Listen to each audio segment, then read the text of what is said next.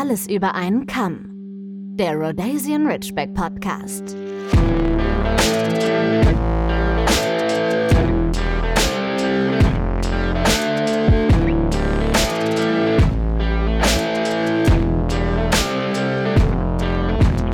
Hallo und herzlich willkommen zur nächsten Ausgabe eures liebsten Podcasts.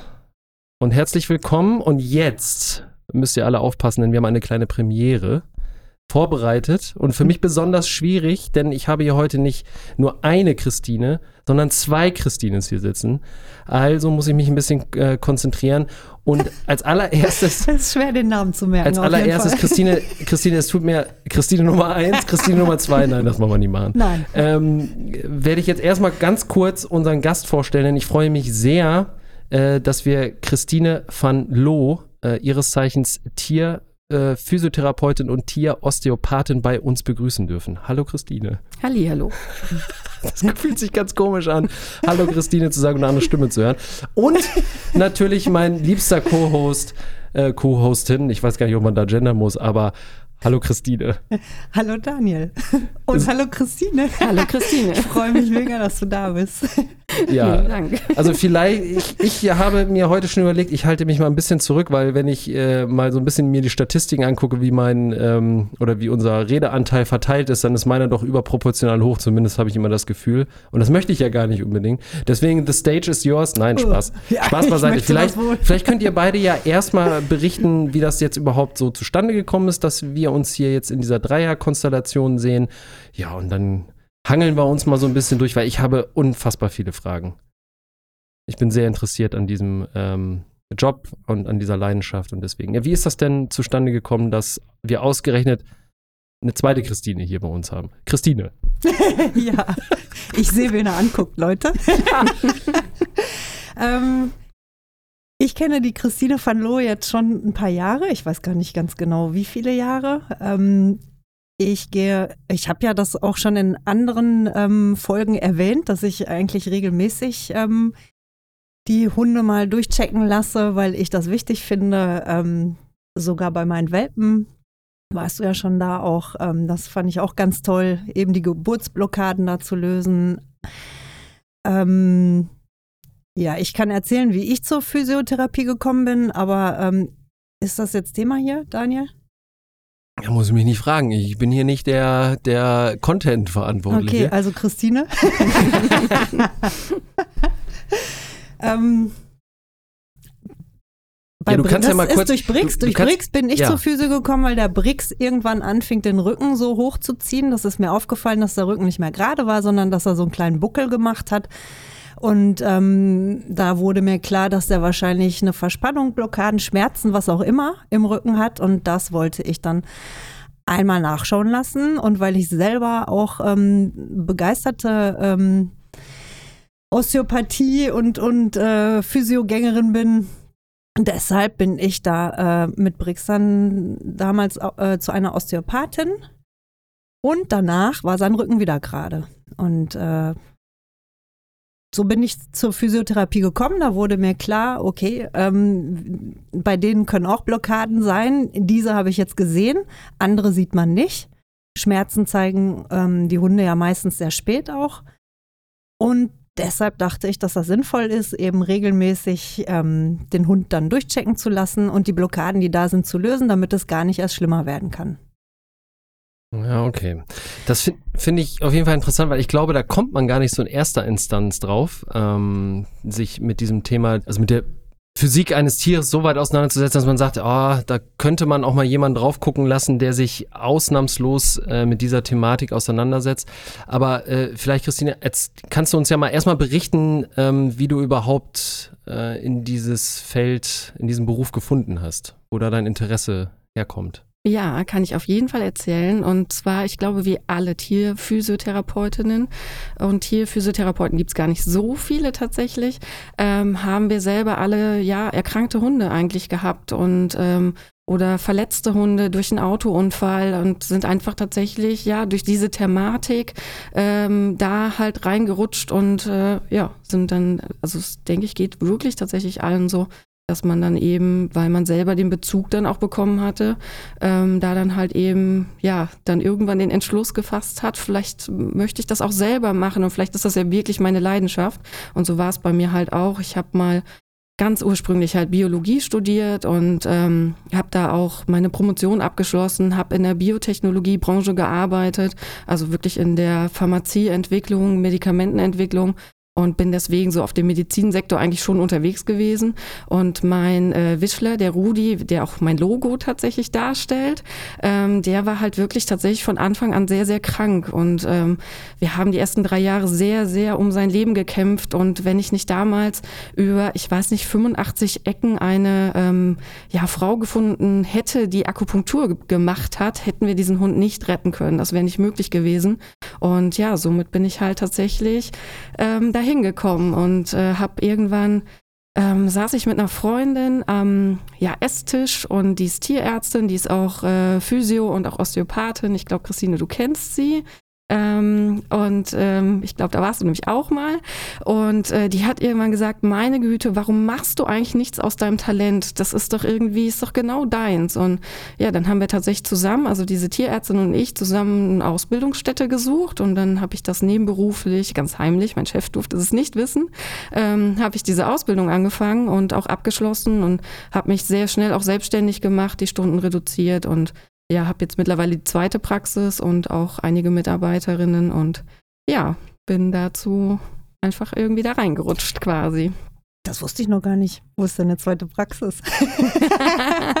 genau, ich hatte anfangs eine kleinere Praxis auf dem Hof, wenn man bei uns ein Stückchen weiterfährt. Ah, okay, dann genau. ist das, die ich kenne, das ist deine zweite jetzt. Ja, ja. genau. Und äh, ja, die, die, die kleinere Praxis, die ähm, war halt wirklich nur für den Übergang geplant und dann sind wir ja direkt relativ groß eingestiegen.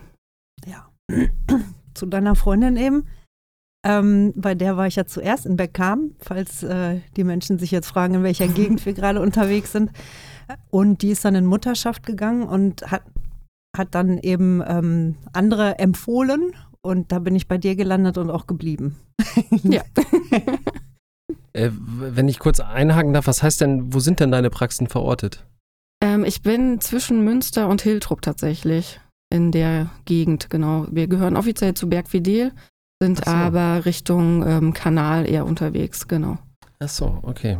Ähm, wie ist das denn, also weil du ja gesagt hast, dass du ähm, Biologie studiert hast und da auch promoviert hast, ist das, also wahrscheinlich ist es kein Nachteil, wenn man das getan hat, aber wenn man sich jetzt für so ein Themenfeld interessiert, ist da medizinischer bzw. biologischer äh, Hintergrund notwendig oder essentiell oder sagst du, jemand, der jetzt ein absoluter Autodidakt bzw. Quereinsteiger wäre, ähm, kann das auch machen und vor allen Dingen, wie sieht das mit der ähm, Ausbildung aus? Also wie lange geht die? Was sind Inhalte vielleicht? Und welche unterschiedlichen, ich könnte mir vorstellen, dass es da auch ganz viele unterschiedliche äh, in verschiedenen Qualitäten gibt. Ja, ja das glaube ich auch. Ja, definitiv. Also das ähm, größte Problem tatsächlich ist, dass die Tierphysiotherapie keinerlei äh, Schutz hat. Also das ist nicht staatlich examiniert, das Ganze. Es kann wirklich jeder machen. Äh, man muss da auch gar keine Ausbildung für machen. Ich habe auch Tierphysiotherapeutinnen kennengelernt, die haben Online-Fortbildungen gemacht an zwei Wochenenden und nennen sich dann so und praktizieren. Und ich halte das halt für kreuzgefährlich, das Ganze tatsächlich. Ähm, ich bekomme viel, viel halt mit, dass einige Menschen halt dann eben eine Ausbildung machen und dann aber sich nie wieder fortbilden, nicht dranbleiben. Und gerade so die Anatomie, das ist so ein ähm, ja, Fach, da muss man wirklich dranbleiben. Das vergisst man halt einfach wieder, wenn man da nicht immer wieder sich hinsetzt und lernt und das Ganze ja wieder nachschaut und sich da wirklich für interessiert. Und ähm, ja, von den Ausbildungen her gibt es halt einige Ausbildungen, die wirklich nur tiermedizinische Fachangestellte halt wirklich nehmen und da dann halt eben ja diesen Background halt voraussetzen. Und dann gibt es halt Ausbildungsinstitute, also auch das darf sich ja jeder nennen, da gibt es auch keine Regeln dahinter. Das, das macht man, wenn man da Lust drauf hat und dann ähm, gibt es das halt in sehr, sehr gut tatsächlich und aber halt einfach meiner Meinung nach, ich meine, das muss jeder selber dann auch für sich entscheiden, aber was halt fachlich einfach nicht gut ist und man nicht viele Qualifikationen halt hinterher halt auch hat und ähm, da gibt es einfach sehr, sehr große Unterschiede tatsächlich, weil es einfach überhaupt gar nicht geregelt ist, das Ganze. Okay, ähm, im, im Schnitt, wenn du jetzt sagst, dass man eine, ein äh, Institut findet, was wirklich eine fundierte Ausbildung ermöglicht, wie lange dauert sowas dann im Schnitt? Also das dauert so anderthalb bis zwei Jahre von der Ausbildung Okay, her. Man ja. muss aber auch dazu sagen, ähm, wenn man es jetzt mit der Humanphysiotherapie vergleicht, das ist einfach eine ähm, Fulltime schulische Ausbildung mit etlichen Praktika, mit ähm, Krankenhaus. Praktika, also da gehört ja einiges mit dazu und das ist in der Tierphysiotherapie halt nicht so. Also es sind Wochenendfortbildungen, dass man es halt tatsächlich auch berufsbegleitend machen kann. Ähm, ja, weil, also ich denke, das ist vor allen Dingen halt eben auch ein Kostenfaktor ist, dadurch, dass es halt einfach auch nicht staatlich geregelt ist und man ja im Prinzip eine Berufsbezeichnung hat, die keine ist. Und wenn dann mal irgendwann, ähm, das war vor vielen Jahren in Österreich der Fall, ähm, ja, so sich so ein Staat überlegt, okay, jetzt ähm, dulden wir das Ganze nicht mehr und ihr dürft euch alle so nicht mehr nennen und das nicht mehr praktizieren und so ist es halt in Österreich tatsächlich, dann steht man halt da und hat keinen Job. Und wenn man dann nicht vorher mal irgendwie ja eine vernünftige Ausbildung gemacht hat, die irgendwo anerkannt ist, hat man halt einfach nichts tatsächlich. Das ist heftig. In Österreich gibt es keine Tierphysio dann, habe ich das richtig verstanden? Ähm, die gibt es noch, aber es dürfen ausschließlich Tierärzte machen. Das ist komplett ähm, darauf begrenzt. Genau. Ganz schön streng, ja. Ja. ja. Ganz schön streng, Ja. die Ösis da unten, Ja. wa? Mann, Mann, Mann. Aber schön ist es. Ach so, ja. Das stimmt. Kann man gut wandern gehen mit dem Hund. Ja, sag mal, das ist gut. Servus, Grüezi und Hallo. ähm, ja, äh, das äh, klingt auf jeden Fall erstmal anspruchsvoll. Ja, also ich glaube auch, wenn man sowas berufsbegleitend macht, gehe mal ganz stark davon aus, dass die intrinsische Motivation so hoch sein sollte, dass gerade wenn man so diesen ersten oder dieses Fundament gelegt hat, dass eigentlich danach die Arbeit dann ja auch, wie du gesagt hast, so am Ball bleiben, dranbleiben, motiviert bleiben, dass die Arbeit dann, glaube ich, zumindest erst richtig losgeht, ne? wenn es ähm, darum geht. Wie lange äh, praktizierst du denn jetzt schon mittlerweile? Ähm, ich mache das jetzt vollberuflich seit 2015. Und du bildest ähm, mittlerweile auch selber aus, glaube ich, ne? Oder gibt es Seminare und. Ja, genau. Also ich gebe schon viele Jahre Seminare so in diesem Hundesportbereich. Ähm, ähm, bin da auch zuständig für Trainerscheinverlängerungen, halt was das eben angeht. Also wirklich, aber eben im Hundesport, Vereinsbereich ist das Ganze. Und ähm, Fortbildung für Tierphysiotherapeutinnen gebe ich auch schon seit boah, bestimmt sechs Jahren, würde ich sagen. Ähm, und jetzt haben wir auch tatsächlich angefangen, die Ausbildung für Tierphysiotherapie bei uns anzubieten. Das ist jetzt gerade gestartet, ganz frisch im September und genau, das äh, ja, läuft jetzt bei uns auch. Habe ich auch gar nicht mitgekriegt. Mensch. Mensch, Ja, ich mache mir meistens nicht so richtig viel Werbung und äh, hänge alles gar nicht so an die allergrößte Glocke. Deswegen, ja, kriegt man das nach und nach immer mit bei mir. Was mich interessieren würde, warum lachst du so? so. Ich finde das immer schön, immer so, wenn ich immer so sehe, wie du, wie du dann nach, nachdenkst und die Frage zurechtlegst. Das sieht man halt. Ich muss das ja erstmal sortieren, weil ich habe mich gerade gefragt, in, in deiner Berufserfahrung, womit hast du am meisten zu tun? Was sind so Fälle, die immer wieder äh, auftreten, die du im, also gibt es da Sachen, ähnliche Sachen, die immer wieder da sind, die du andauernd behandelst oder Ja, also wir haben schon Grunderkrankungen, die einfach wirklich verstärkt da sind, wie ähm, bei gewissen Rassen Bandscheibenvorfälle, ähm, wo wir halt einfach immer wieder Hunde haben, die teilweise auch vollständig gelähmt sind, die wir dann halt eben wieder auf die Beine stellen und ans Laufen bringen. Ähm, wir haben viele Hunde mit Kreuzbandriss zum Beispiel, also wirklich diese Kniegelenkserkrankungen. Also wir, wir sind recht breit aufgestellt. Mit wir meine ich immer tatsächlich mein äh, tolles Team, was halt an meiner Seite halt einfach auch ist und ähm, wir alle irgendwo ja unser ähm, Themenschwergebiet halt auch haben, weil nicht jeder kann alles können. Das ist auch totaler Quatsch. Und ähm, dadurch haben wir eine sehr eigentlich ein sehr breites Publikum, sag ich mal so. Wir haben wirklich frisch operierte Hunde, wo viel eben die Bandscheibenpatienten und ähm, Kreuzbandpatienten halt dazugehören. Wir haben eben halt auch Welpen, dadurch, dass ich halt ja auch für die Osteopathie zuständig bin. Ähm, wir haben Hunde mit Allergien und ähm, Ernährungsproblemen. Meine eine Kollegin, die ist ja halt auch Ernährungsberaterin eben für Hunde mit. Dann haben wir ja, Senioren halt da, denen wir einfach nochmal das Leben ein bisschen schöner machen. Wir haben Sporthunde bei uns, wir haben Diensthunde bei uns. Also eigentlich, es ist schon ähm, nicht, dass jeder Tag der gleiche ist. Wir haben einfach jeden Tag immer wieder was Neues zu tun und was Neues zu entdecken. Und ähm, dann kommen Hunde aus dem Tierschutz, die einfach ihre ganz eigenen Themen nochmal wieder haben, wo vielleicht auch Operationen dann eben dort vor Ort äh, notwendig waren und durchgeführt wurden, aber natürlich die Nachsorge nicht gemacht wurde, weil das im Ausland halt einfach nicht gemacht wird und dann Narben entstehen und Verklebungen entstehen, wo wir uns dann da auch wieder drum kümmern müssen. Also es ist sehr, sehr vielseitig und sehr breit das ganze Feld, was, mhm. was so jeden Tag so da ist quasi. Ähm, daran anschließend, ich würde da vielleicht nochmal einen Schritt zurückgehen, wäre meine Frage, was ist denn alles in deinem, weil das klingt jetzt ja natürlich sehr breit, ähm, das Angebot, was ist denn alles so enthalten in deinem Angebotsportfolio? Weil wenn ich Tierphysio höre, dann kommen mir zuerst immer Bilder in den Kopf wie so ein Wasserbecken, wo die Hunde drin laufen, oder dass, dass jemand den, jetzt, ich sag das jetzt mal ganz salopp, so den Hund massiert, so nach dem Motto, aber wenn man, wenn man das jetzt mal fachlich betrachtet und ganzheitlich, so was, also an welchen Angeboten hangelt ihr euch so entlang? Was, gibt es da alles so? Ja, bei uns gibt es sehr viel tatsächlich. Ähm, wir gucken uns tatsächlich, also wenn der Hund das erste Mal zu uns kommt oder auch Katzen tatsächlich, haben wir auch immer mal wieder bei uns in der Praxis, ähm, machen wir halt einen Befundungstermin und schauen uns halt erstmal an, äh, wie der Hund halt läuft. Also wir machen wirklich ganz klassisch eine Gangbildanalyse und schauen, okay, wie sieht das Ganze aus, wo könnte es halt haken, ähm, zeigen sich Probleme, ja, nein. Und ähm, dann werden natürlich auf jeden Fall immer die Besitzer oder Besitzerinnen halt ähm, befragt, was halt die Probleme sind, ob denen was aufgefallen ist, weil die sind halt 24-7 mit den Tieren zusammen und ähm, die können das natürlich am aller, allerbesten einschätzen, wo halt Probleme auch da sein könnten, dass man da dann schon mal weiß, okay, ähm, da setzen wir vielleicht schon mal einen kleinen Fokus hin gucken uns dann aber ganzheitlich natürlich den Hund an und dann wird im Prinzip entschieden, okay, was ist das Richtige für diesen Hund? Braucht der eine klassische manuelle Therapie, also wirklich ähm, wie beim Menschen halt auch Blockaden lösen, Massagetechniken, ähm, halt eben diese Sachen.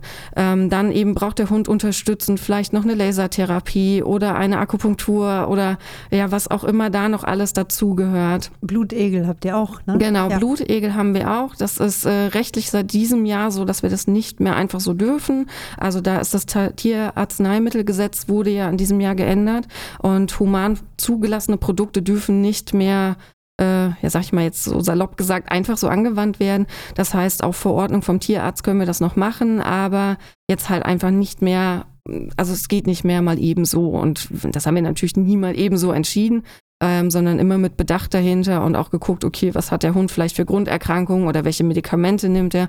Darf man da jetzt eine Blutegeltherapie machen oder nicht? Aber wenn jetzt ein frisch operierter Hund kommt und wir sehen, meine Güte, der hat ein Knie, was fünfmal so stark geschwollen ist, wie es jetzt gerade sein sollte, dann können wir halt in diesem Termin nicht den Blutegel ansetzen, dann müssen wir erst auf die Verordnung vom Tierarzt warten.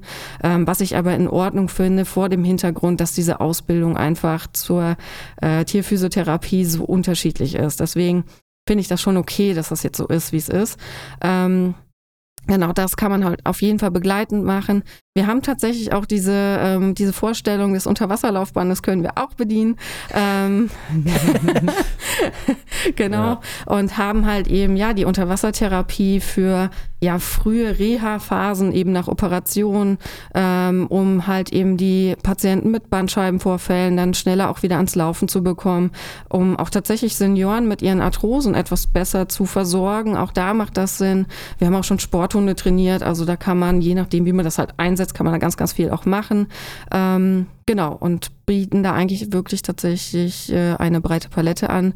Auch Krankengymnastik für den Hund macht total Sinn. Also auch wie beim Menschen halt, dass man eben, wenn es unter Wasser halt, sag ich mal, zu einfach ist, dass man dann halt sagt, ja gut, dann trainieren wir auf jeden Fall an Land und geben dann auch, wenn es dann eben sinnvoll ist, dem äh, Besitzer oder der Besitzerin dann auch Übungen mit an die Hand, dass man dann eben auch zu Hause was machen kann oder ähm, auf die Waldspaziergänge einfach die Übungen mit einbaut, je nachdem, wie man das halt auch gerne so macht. Ich bin nicht, also ich für mich bin immer sehr, sehr faul.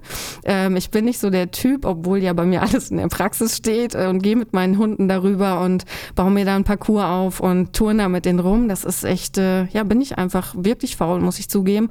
Aber man kann das ja auch abwandeln und einfach ins Leben mit einbauen und ähm, das, da muss man einfach flexibel ja, sein. Dann im Wald Äste hinlegen oder über einen Ja. Baumstamm oder sowas dann, ne? Weil Genau. du hast ja ganz viele Geräte bei dir dann auch stehen oder so kleine Hürden, Matten und, und was weiß ich noch alles. Genau, und da haben viele auch total Spaß dran und dann ist das ja auch gut so und dann bauen die sich das zu Hause auf und touren im Prinzip. Und es gibt auch Hunde, die fordern das ein. Also die sind dann zu Hause und merken dann so, oh, Herrchen, Frauchen, hier 17 Uhr. Äh, Meine Toureneinheit findet jetzt statt und gehen entweder zu den Geräten Das wird mir nicht passieren. Nein, auf keinen Fall. Aber ähm, es gibt echt Hunde, die da richtig, richtig, oder ich glaube fast alle Hunde haben da richtig Spaß dran, wirklich sowas auch zu machen, sei es jetzt draußen oder halt eben drin. Das ist ja, ja, egal, aber die fordern das echt ein und das ist schon ganz cool tatsächlich. Ja, und dann eben die Tierosteopathie, das ist halt eben so mein Steckenpferd. Okay, ähm, was genau macht man denn bei der Osteopathie? Also da, da hatten wir im Vorfeld, bevor das Mikrofon an war, hatte ich schon gesagt, also natürlich ist mir das auch auf gewisse Art und Weise bekannt. Wenn mich jetzt aber jemand fragen würde, bitte definier doch mal den Unterschied zwischen Physiotherapie, Osteopathie, dann würde mir das schon schwer fallen. Sagen wir es mal so. Also was gehört denn so grundlegend zur Osteopathie dazu und was behandelt man denn damit? Ähm, bei der Osteopathie, ähm, das ist tatsächlich nochmal ein ganzheitlicher Ansatz, dass man wirklich tatsächlich den Schädel mit einbezieht, die Gelenke und die Muskeln und die Bänder mit einbezieht und tatsächlich aber auch die Organe noch mit einbezieht. Also man behandelt im Prinzip den gesamten Körper und man guckt auch den gesamten Körper an und ähm, es kann tatsächlich sein, dass ein Hund einfach nur in Anführungszeichen eine Unverträglichkeit auf irgendein Lebensmittel hat oder auf irgendeinen Umwelteinfluss. Auch das gibt es bei den Tieren, genauso wie beim Menschen auch. Und dass halt eben der Magen, die Leber und der Darm sagen, ähm, ja, diese Einflüsse, die ich da ständig bekomme, ähm, habe ich wahrgenommen, aber ich kann sie halt nicht vertragen. Und so Organe machen den ganzen Tag so eine Eigenbeweglichkeit, auch wenn die nichts zu tun haben. Einfach, die bewegen sich einfach, damit sie, weil sie da sind und sind halt über so ja, wie so Fäden, also über Bindegewebe halt im Körper irgendwo festgemacht. Und wenn so ein Organ dann sagt, wie jetzt zum Beispiel der Magen oder der Darm, ähm, ja, ich schränke mich jetzt ein bisschen ein, weil ich kriege da ständig einen Input, wie jetzt zum Beispiel Nahrungsmittel, was ich nicht vertrage.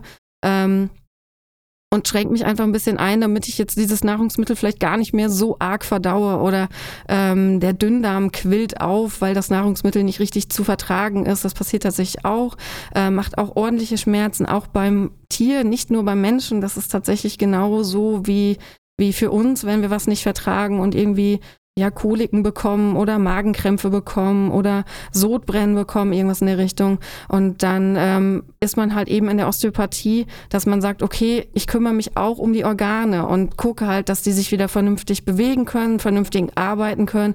Und da gehört dann natürlich in dem Fall, wenn es halt eben eine Unverträglichkeit ist, eben auch eine Ernährungsberatung mit dazu, dass man natürlich dem Körper den Input gibt, den er halt auch vertragen kann.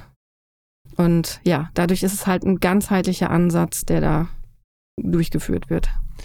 Ja, wenn ich das jetzt gerade so höre, da kriege ich ehrlich gesagt so ein bisschen ähm, ein schlechtes Gewissen beziehungsweise auch Gänsehaut, weil äh, ich meine, die Zuhörer, die jetzt schon ständ, ständig zuhören und auch Christine wissen das natürlich so, was mit Parker in der Vergangenheit so war und was er jetzt ja auch gerade wieder hat. Der hat es ja nun auch nicht so wirklich einfach gehabt und ähm, dann hätte ich mir vorstellen können, dass ihr wahrscheinlich mit euren ähm, äh, Ansatz ihm schneller hättet helfen können, so wie ich es jetzt halt auf dem Weg, auf dem ich es gemacht habe. Es hat natürlich auch funktioniert, aber so wie sie das anhört, äh, glaube ich, könnte ich unter Umständen auch Stammkunde werden bei dir in Zukunft. Man wird sehen. Hat sich schon gelohnt. Super. Ja, weil auf die Idee, ja, das meine ich ja. Also, ne, ich gehe jetzt ja nun nicht, ich sage das hier ja manchmal auch ein bisschen äh, scherzhaft und ähm, ja auch mit so einem gewissen Augenzwinkern, aber wenn man halt erstmal Tierphysio hört, da kann ich mir sehr gut vorstellen, dass einige sagen so, ja, also ich gehe ja nicht zur Physio, ne, mein Hund, der muss jetzt ja auch nicht unbedingt zur Physio, so nach dem Motto oder was was soll das?